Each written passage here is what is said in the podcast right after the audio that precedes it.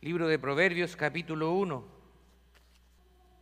Vamos a estar leyendo capítulo 1, versos 1 al 7. Si está conmigo, párese con su Biblia para que podamos leer juntos. Póngase de pie y vamos a leer juntos la palabra del Señor. Proverbios, capítulo 1, versos 1 al 7.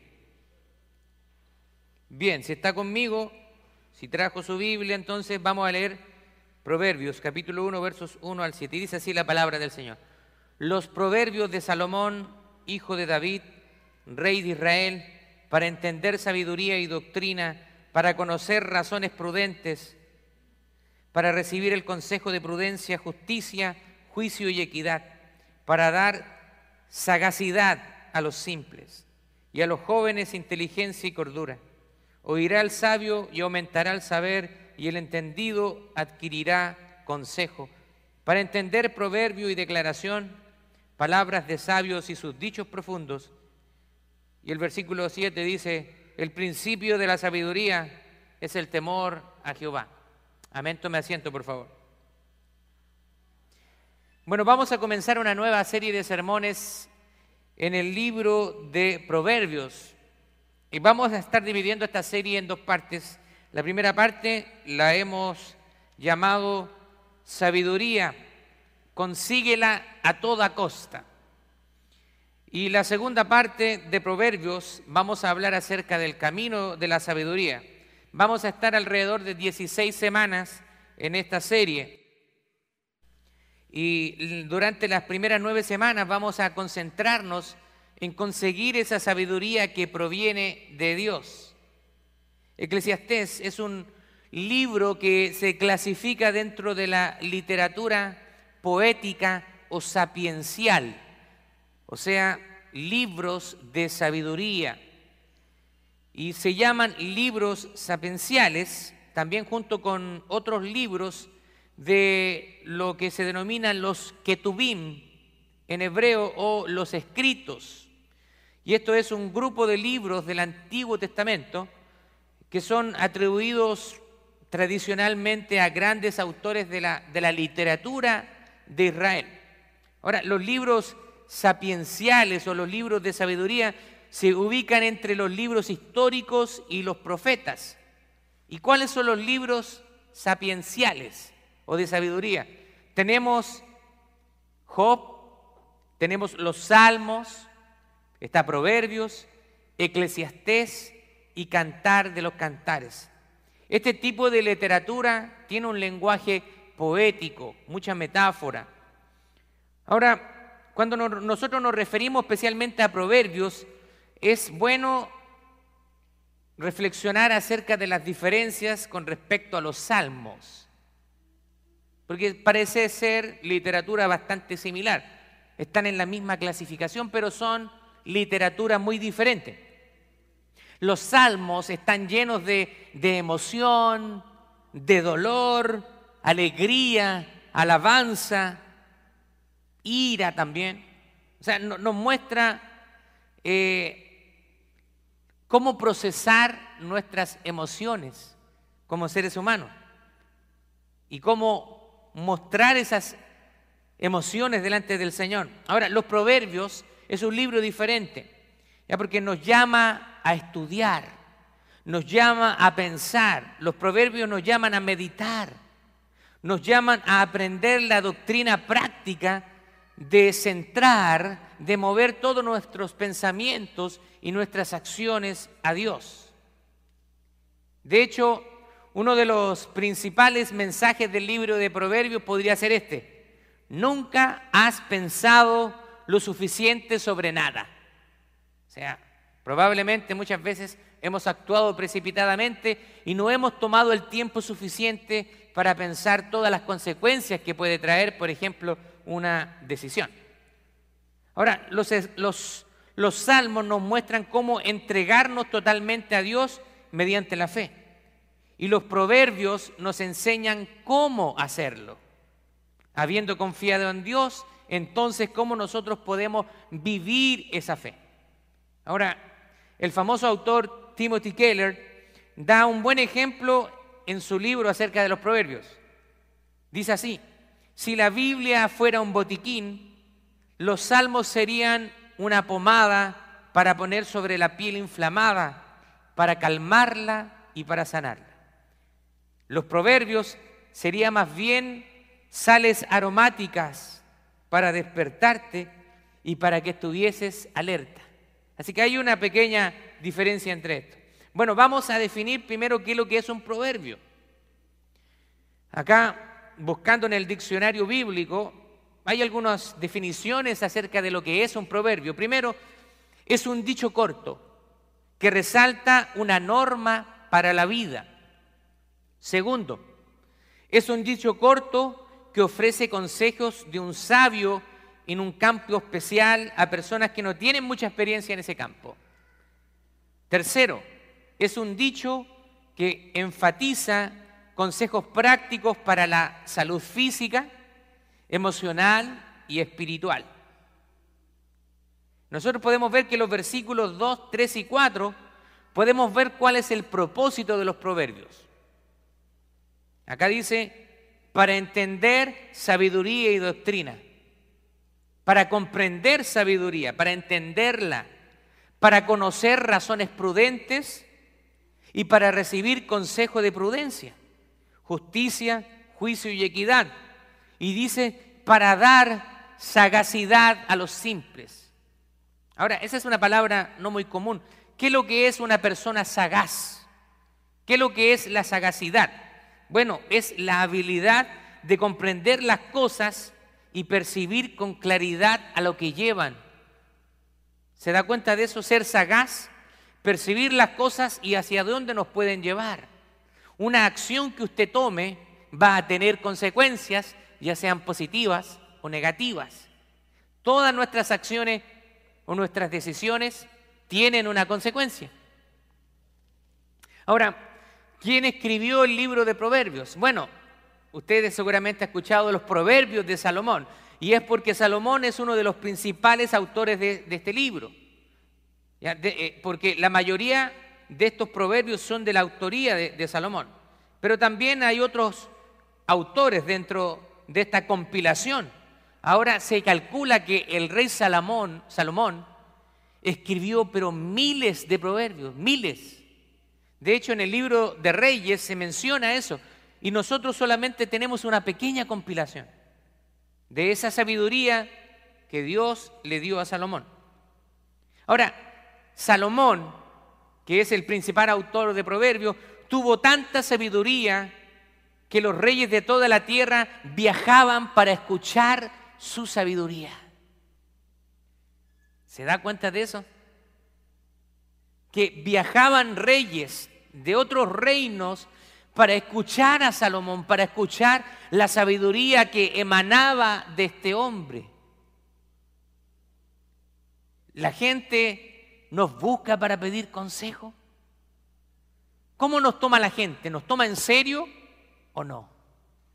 ¿Somos alguien que inspire sabiduría, que inspire confianza, que inspire una relación con el Señor? Bueno, eh, hay una, una ilustración que quiero darle. ¿Usted se acuerda de la película Aladino o Aladdin en inglés? Se hizo un remake eh, hace poco. Bueno, la película de Aladino probablemente todos las han visto, también las nuevas generaciones. Pero en esta película había un joven que encontró una lámpara mágica. Entonces en esa lámpara aparece un genio y le concede tres deseos. Aladín puede escoger lo que él quiera, ¿cierto? Él frota la lámpara, sale el genio azul y le dice, te concedo tres deseos, pide lo que quieras. Ahora, ¿qué, qué haría usted si se le apareciera un genio? Si ese genio a usted le concediera tres deseos, ¿qué es lo que pediría usted? Estamos eh, hipotéticamente. Sabemos que los genios no existen, ¿cierto? Pero hipotéticamente, si, si usted tuviera esa posibilidad, ¿qué le pediría? Algunos le pedirían dinero. ¡Ah! Quiero mucho dinero. Quizás algunos le pedirían ¿cierto? Ser más jóvenes. Ah, mira, sabes que estoy entrando a los 40, a los 50, 60 años, quiero de nuevo tener 20 años. No sé, ¿qué le pediría a usted? Ahora quizá alguien le pediría, mira, yo no estoy conforme con mi cuerpo, quiero el cuerpo perfecto. No lo sé. ¿Qué es lo que usted le pediría? Bueno, la lista podría ser bien larga, ¿cierto? Quizás alguien pediría algo no tan egoísta. Podría pedir, mira, me gustaría volver a la vida a una persona. Podría ser algo, un buen deseo. Alguien que hayamos perdido. Bueno, pero a lo que quiero llevarlo con esto es que muchas veces la tendencia humana va a ser a pedir cosas para que nos satisfagan, porque estamos mirando con una perspectiva terrenal. Bueno, aunque por supuesto que no se trata de lo mismo y no se trata de un genio, usted sabía que en la Biblia tenemos un pasaje donde Dios le dice a Salomón, pídeme lo que quieras. ¿Sabía eso usted? Dios le dice a Salomón, pídeme lo que tú quieras.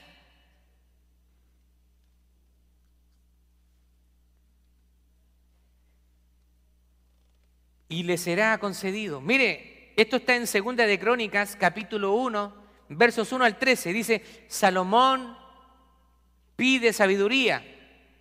Salomón, hijo de David, fue afirmado en su reino y Jehová su Dios estaba con él y lo engrandeció sobremanera.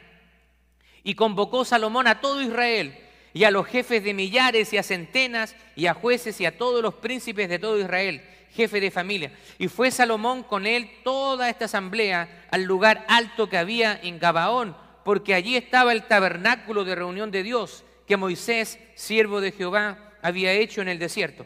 Pero David había traído el arca de Dios de Kiriat Jearim al lugar que él le había preparado porque él le había levantado una tienda en Jerusalén. Asimismo, el altar de bronce que había hecho Besaleel, hijo de Uri, hijo de Ur, estaba allí delante del tabernáculo de Jehová, al cual fue a consultar Salomón con aquella asamblea. Versículo 6. Subió entonces Salomón delante de Jehová al altar de bronce que estaba en el tabernáculo de reunión y ofreció sobre él mil holocaustos. Y aquella noche apareció Dios a Salomón y le dijo, ¿qué le dije? Pídeme lo que quieras y yo te lo daré. ¿Se da cuenta? Pídeme lo que quieras y yo te lo daré. Versículo 8. Dice, Salomón dijo a Dios, tú has tenido con David mi padre gran misericordia y a mí me has puesto por rey en lugar suyo. Confírmeme, confírmese pues ahora, oh Jehová Dios, tu palabra dada a David mi padre, porque tú me has puesto por rey sobre este pueblo numeroso como el polvo de la tierra. Y mire lo que pide Salomón. Versículo 10, dame ahora sabiduría y ciencia para presentarme delante de este pueblo, porque ¿quién podrá gobernar a este pueblo tan grande? Y el versículo 11, mire lo que le dice Dios a Salomón. Por cuanto hubo esto en tu corazón y no pediste riquezas, bienes o gloria, ni la vida de los que te quieren mal, ni pediste muchos días, sino que has pedido para ti sabiduría y ciencia para gobernar a mi pueblo sobre el cual te he puesto por rey. Sabiduría y ciencia te son dadas y también te daré riquezas, bienes y gloria, como nunca tuvieron los reyes que han sido antes de ti, ni tendrán los que vendrán después de ti. Y después del lugar alto que estaba en Gabaón, delante del tabernáculo de reunión, volvió Salomón a Jerusalén y reinó sobre Israel. A mí realmente este pasaje de la escritura me impacta. A mí me impacta. ¿Se da cuenta lo que está pidiendo Salomón? Él está pidiendo sabiduría. Él dejó a un lado las riquezas, el poder, sus deseos egoístas, centrados en él mismo.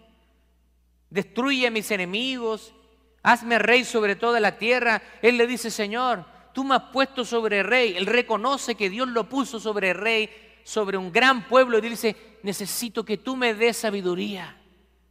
Porque ¿cómo voy a poder guiar a este pueblo si tú no me das sabiduría? Y el Señor le dice, lo que has pedido te será dado, pero como no pensaste egoístamente, como no me pediste riqueza, también te las doy. Y te doy gloria y te engrandeceré. Y dice que no hay, no hubo ni habrá ningún rey más grande que Salomón. Wow. ¿Se da cuenta de eso? Viajaban reyes de otros reinos para consultar la sabiduría de Salomón. ¿Se da cuenta lo que deseamos? Que con nosotros, con lo que deseamos, mostramos lo que está en el corazón. Le quiero hacer una pregunta. ¿Qué es lo que usted le pide a Dios? ¿Qué es lo que hay en su corazón? ¿Qué le está pidiendo usted al Señor?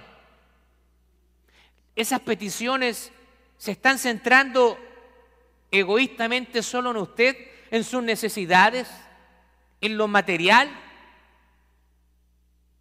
Le pide usted al Señor, Señor, dame sabiduría para ser una mejor esposa, dame sabiduría para ser un mejor esposo, dame sabiduría para criar de la mejor manera a mis hijos, dame sabiduría para poder ser un ejemplo para mi familia.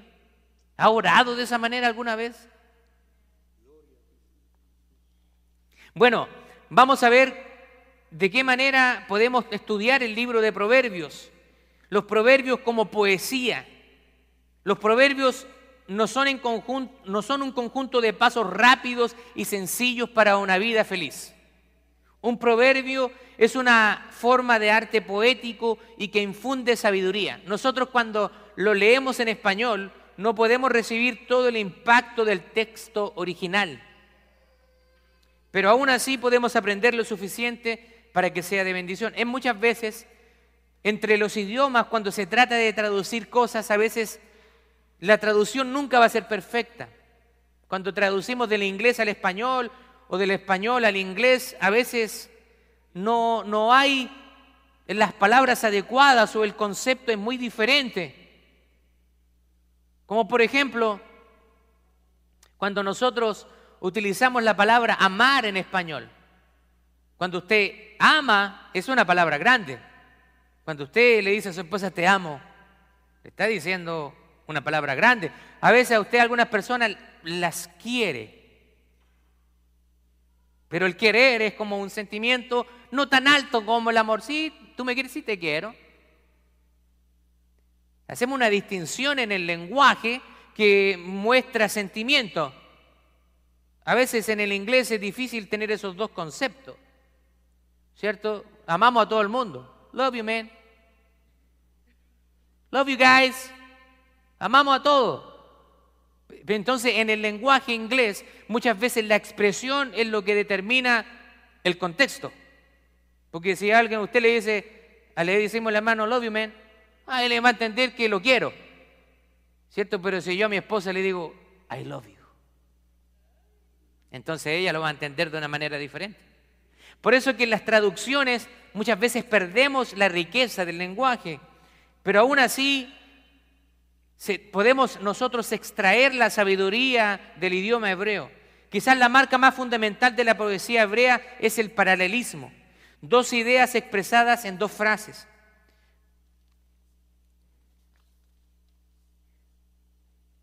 Por ejemplo, la segunda idea puede ser una una de dos cosas, o magnifica o extiende el pensamiento de la primera. En el caso, por ejemplo, de dos ideas, se aclaran mutuamente, mejorando nuestra comprensión. Por ejemplo, voy a darle un ejemplo práctico. Proverbios 13:6 dice, la justicia protege al que anda en integridad, pero la maldad, la maldad arruina al pecador. Ahora, la primera cláusula nos ayuda a entender que esa maldad que se menciona en la segunda cláusula se refiere específicamente a la falta de integridad.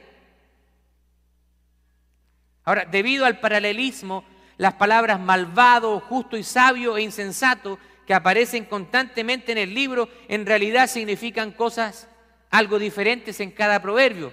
Si nosotros comparamos esto, por ejemplo, a veces podemos obtener que el que camina en integridad va a tener problemas.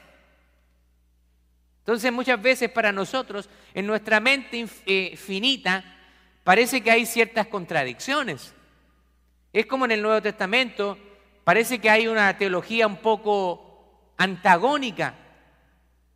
Cuando el Pablo, por ejemplo, en el libro de Efesios nos dice, por gracia ustedes son salvos, no por obras para que nadie se gloríe. Sin embargo, Santiago nos dice, muéstrame tu, tu fe y yo te mostraré mis obras. O sea, ¿hacemos obras o no hacemos obras? Hay una contradicción aquí. La palabra dice que no, las obras son como trapos de inmundicia. Sin embargo, Santiago nos dice que tenemos que tener obras. Bueno, ambos son verdades correctas. Para alcanzar la salvación no se puede hacer a través de las obras. Pero una vez que usted es salvo, la consecuencia de su salvación es que tiene buenas obras.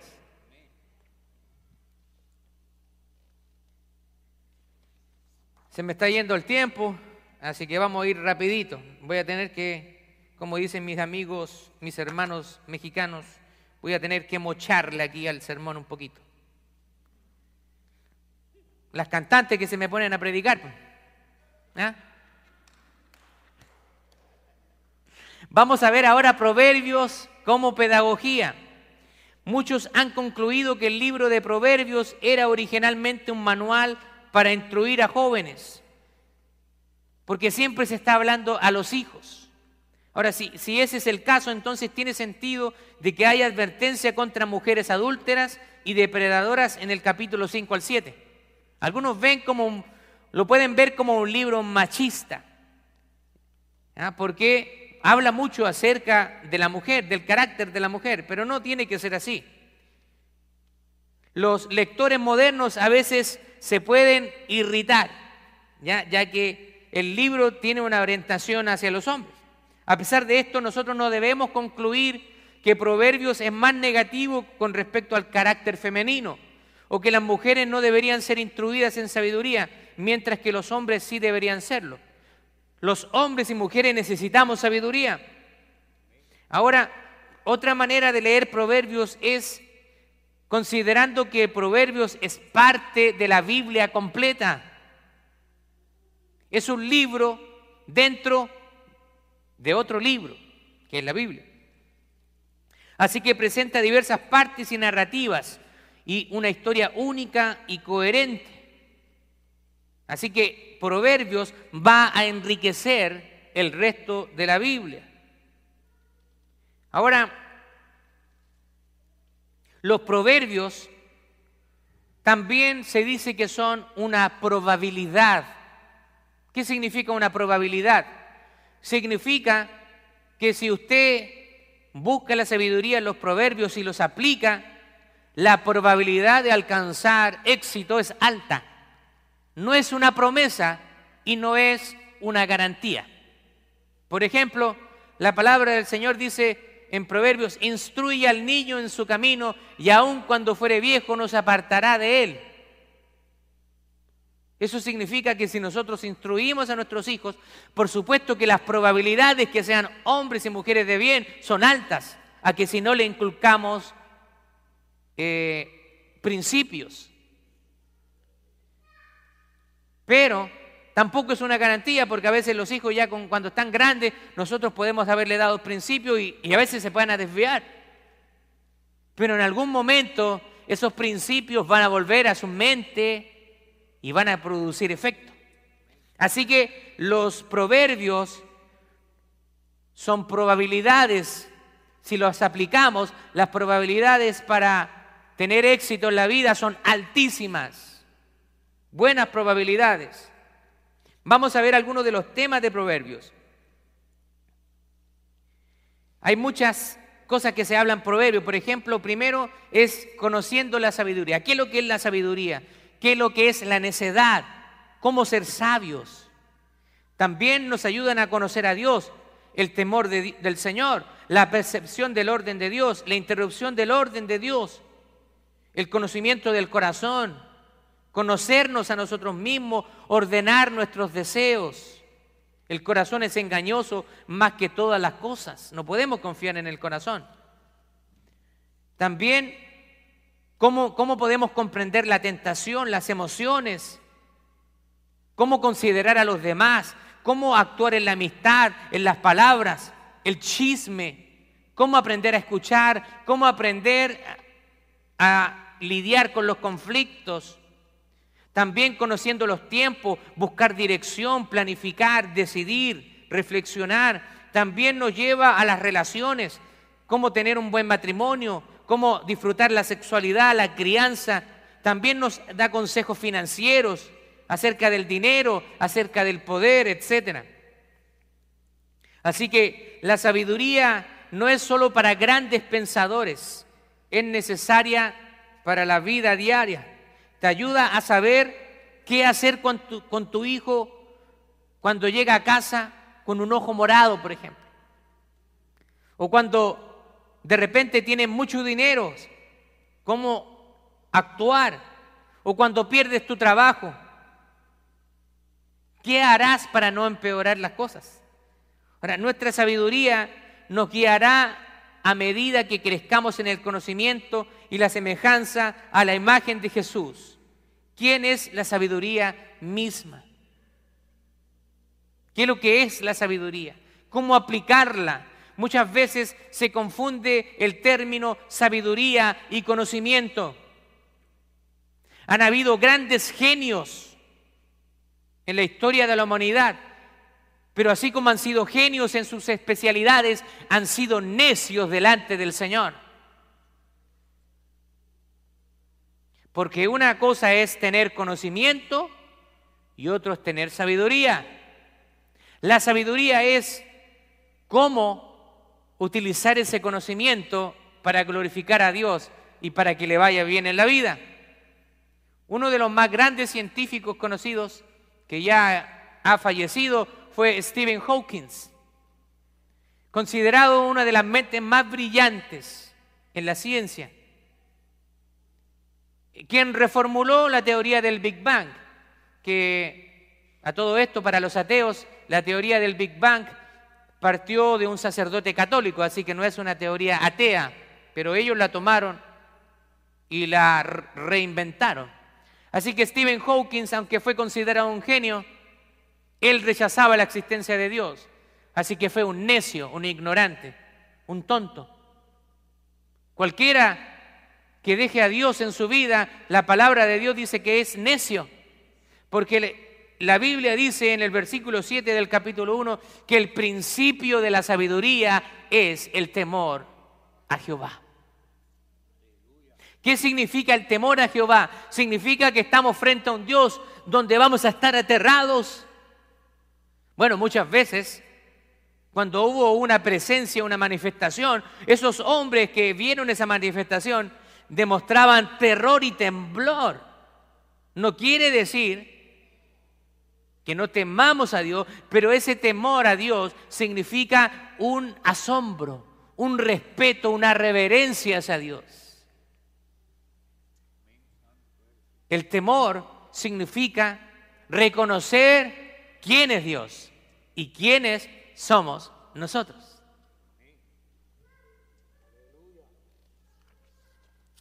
Ahora, muchas veces se ha tomado ciertas, ciertos versículos del libro del Proverbio y se ha hecho toda una teología herética o contraria, antibíblica.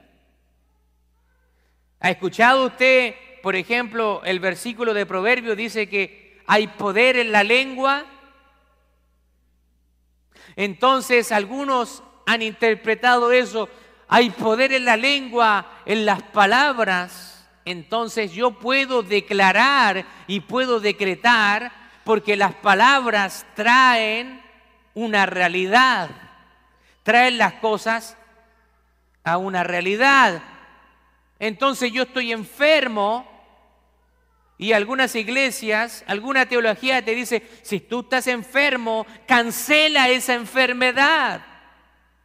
Decreta que estás sano. Declara que estás sano en el nombre de Jesús, porque tus palabras tienen poder. ¿Ha escuchado eso? ¿Lo ha usado? Probablemente lo ha usado. En algún momento de mi ignorancia también creí eso. Pero cuando nosotros vamos al contexto de Proverbio, dice que cuando las palabras tienen poder, significa que una palabra que yo diga puede traer vida o muerte, o sea, puede destruir.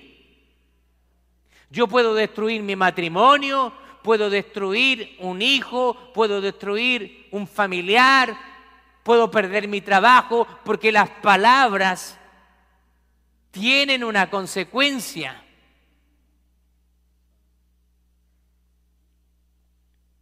Así que cuando nosotros pensamos en aquello, hay poder en la lengua. No se engañe.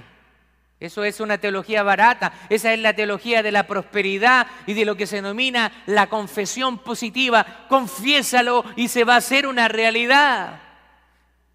Yo por más que trate de confesar que en mi cuenta bancaria va a aparecer un millón de dólares mañana, se lo aseguro que no va a pasar. Pero nos cuesta entender esto porque nos han enseñado un cristianismo humanista, basado en el yo, en el hombre. Pero ese no es el Evangelio del Señor. El que quiera venir en pos de mí, agarre su auto cero millas del año, nuevecito de paquete. ¿Dice eso la Biblia? El que quiera venir en pos de mí, yo lo haré millonario. El que quiera venir en pos de mí, yo lo haré famoso. El que quiera venir en pos de mí no tendrá enfermedades. El que quiera venir en pos de mí, yo le daré lo que él quiera. ¿Dice eso la Biblia? Parece que yo estoy leyendo la versión no la veis. Dice, el que quiera venir en pos de mí, niéguese a sí mismo, tome su cruz cada día y sígame.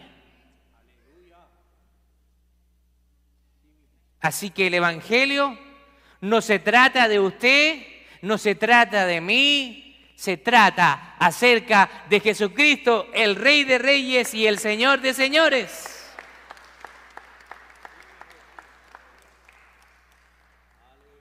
Así que cuando le estén predicando un evangelio que se centra en la persona, deséchelo inmediatamente. Bien decía nuestra hermana Milka cuando estaba predicando antes que yo entrara. Nosotros no somos nada, no tenemos ningún mérito. Simplemente estamos aquí por la gracia y la misericordia de Dios. Así que usted descarte esa idea de que como que Dios lo necesita a usted. Como que cuando usted entra a la iglesia, como que usted le está haciendo un favor a Dios. Ah, hoy día vine, ¿ah? Y no me hagas enfadar o si no la próxima semana no vengo.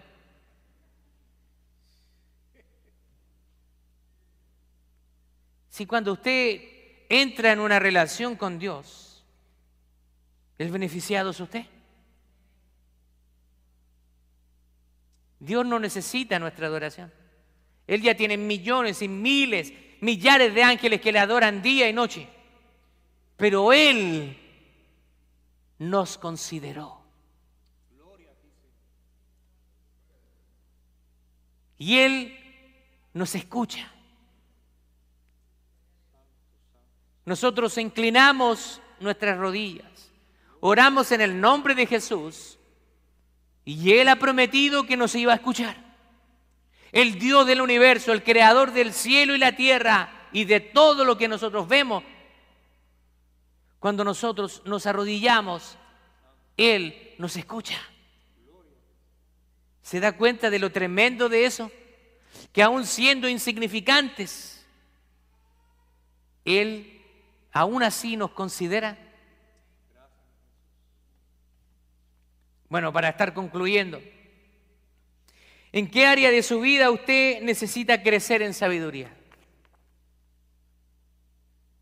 Quizás podría decir, mira, yo necesito crecer en sabiduría con respecto a mis relaciones, con mi familia, como esposa, como esposo. Usted podría decir, mira, yo necesito crecer en finanzas, soy un pésimo mayordomo, malgastador, me tiento con las ofertas, soy tacaño, avaro. ¿En qué necesita crecer usted en sabiduría? ¿Cómo confiar más en Dios y no en usted, en su corazón? Este libro inspirado por Dios es una fuente de sabiduría para la vida práctica. Es muy práctico. Son consejos prácticos que se pueden aplicar. Y si nosotros los tomamos en serio y aplicamos sus principios, tendremos una relación fructífera, pero no solo con Dios, sino también con los demás. En todas las esferas de la vida, amistad, matrimonio, finanzas, etc. Así que Dios quiere darnos esa sabiduría. Así que la pregunta es, ¿usted quiere orar por sabiduría al Señor? ¿Quiere pedir sabiduría al Señor? Necesitamos sabiduría. A veces los golpes de la vida, las caídas de la vida nos dan sabiduría. La pregunta final que le voy a hacer es, si somos verdaderamente sus discípulos, ¿somos personas enseñables? ¿Somos personas que realmente queremos aprender de la sabiduría de Dios? La palabra del Señor dice, si te golpean una mejilla, pone la otra.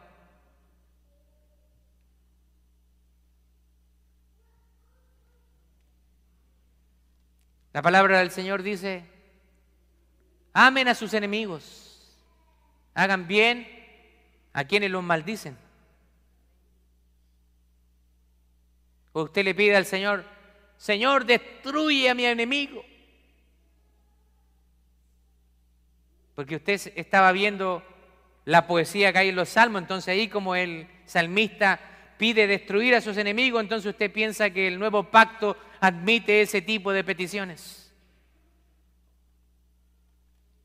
¿Sabe qué? El principio de la sabiduría es el temor a Jehová. Y el temor significa respetar, reverenciar, reconocerlo. Cuando usted reconoce verdaderamente al Señor, entonces usted va a comenzar a adquirir sabiduría. No sea un sábelo todo. Esa gente que se cree sábelo todo, yo creo que a nadie le cae bien. A nadie le caen bien los sábelo todo. Cuando usted le dice, déjame explicarte esto, no, si yo lo sé. Pero mira, esto se hace, no, si yo lo sé. Y se lo saben todo. Tienen 12 años 13 años, 15 años, ya se lo saben. Ya se lo saben todo. Hijo, déjame hacer esto. No, si yo ya sé, papá. Si yo tengo 15 años. Por ahí me dicen.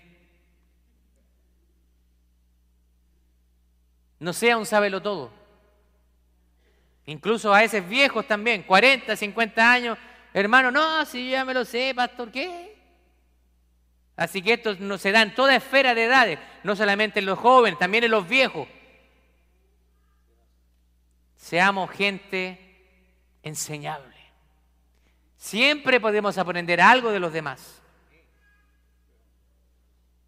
Yo no puedo tratar de darle una cátedra a un doctor en medicina. Si yo quiero rebatir con un doctor en medicina, me va a destrozar, porque yo no soy un doctor en medicina.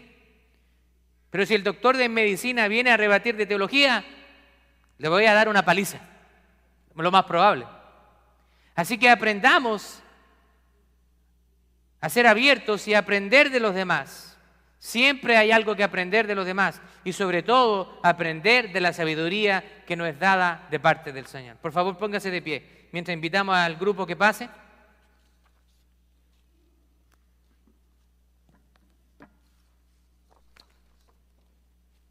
Vamos a orar al Señor. Vamos a estar pasando al servicio de ofrenda y luego vamos a tener un tiempo especial, una ceremonia de presentación.